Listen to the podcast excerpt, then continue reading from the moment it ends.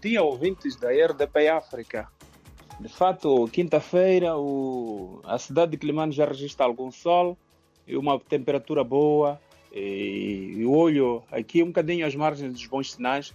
Vejo a marginal a brilhar, mas também vejo um movimento desusado de pessoas, uh, cada um fazendo aquilo que planificou para o dia de hoje. E é mesmo o dia de hoje, quinta-feira, que o Diário da Zambésia, deixa-me só frisar antes que Uh, estamos a celebrar os nossos 17 anos desde a criação desta, desta empresa de comunicação. Por isso, hoje o diário abre com uma, uma foto num grande plano e é sobre o ferro, corredor ferroportuário de Macusa. É que Abdul Karimo, que, é, que foi o presidente da mesa da Assembleia Geral da CODISA, diz que a TML está sem capacidades para dar seguimento a este projeto. A TML é a concessionária que o governo uh, deu a licença, digamos assim, para a construção do corredor ferroportuário de Maputo. Desde 2013, que foi assinado o primeiro contrato e depois renegociado em 2016, até agora o corredor ferroportuário de Macusi anda em, sucessivas em sucessivos adiamentos, por isso já não há esperança. E numa entrevista exclusiva que o Diário da Zambésia teve com o jurista Abdul Karimo, diz que estas sucessivas justificações do concessionário são falsas e mostram incapacidade. E até vai mais Abdul Karim a dizer que Felipe Nussi, por exemplo, que é o presidente da República, vai terminar o seu mandato este daqui a mais dois anos e meio, sensivelmente, sem ter feito alguma, sem ter tido alguma obra de volta. Lembrando ele que das vezes que o chefe do Estado esteve na Zambésia, concretamente na Macurra, falou bastante deste corredor portuário de Macuso, mas que até agora não tem pernas para andar. Esta é a manchete que faz o Diário da Zambésia, que pode ser visto no interior uma vasta reportagem com vários elementos nesta grande entrevista do jurista Abdul Karim.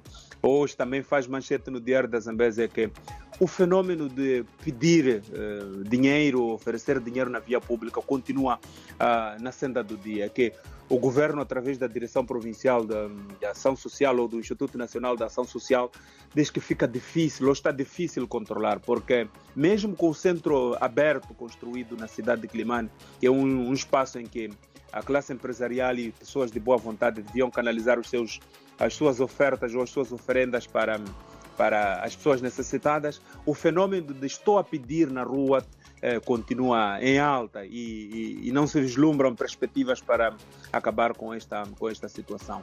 No país, ah, arrancaram as matrículas da primeira classe e a província da Zambésia diz que prevê inscrever para eh, o ano letivo 2023 cerca de 400 mil alunos, como disse na primeira classe. Kaunda Mutekomala, que é o porta-voz da Direção Provincial de Educação e Desenvolvimento e apela aos pais para que não deixem para a última hora a situação de matrícula. E muitas vezes não precisa nada, simplesmente o cartão de nascimento que é dado no hospital após o nascimento é possível matricular a, a criança e para frequentar a escola.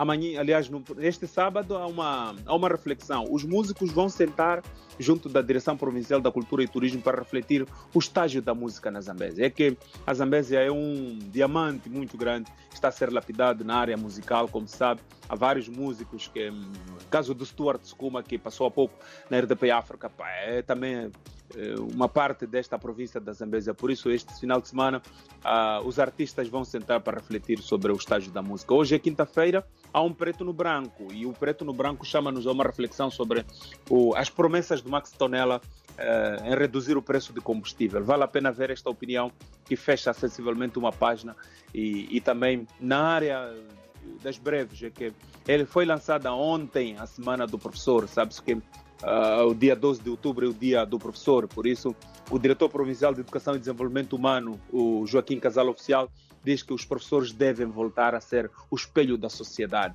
porque são eles, é a partir deles que esta sociedade se revê. Vale a pena ver também. No mundo fora, uh, pelo menos 10 mortos e 20 desaparecidos no ataque de rebeldes na República Democrática do Congo. Vasco e ouvintes da RDP África, todas essas atualizações podem ser vistas através das nossas plataformas sociais, mas também no nosso www.diariodazambesa.co.mz.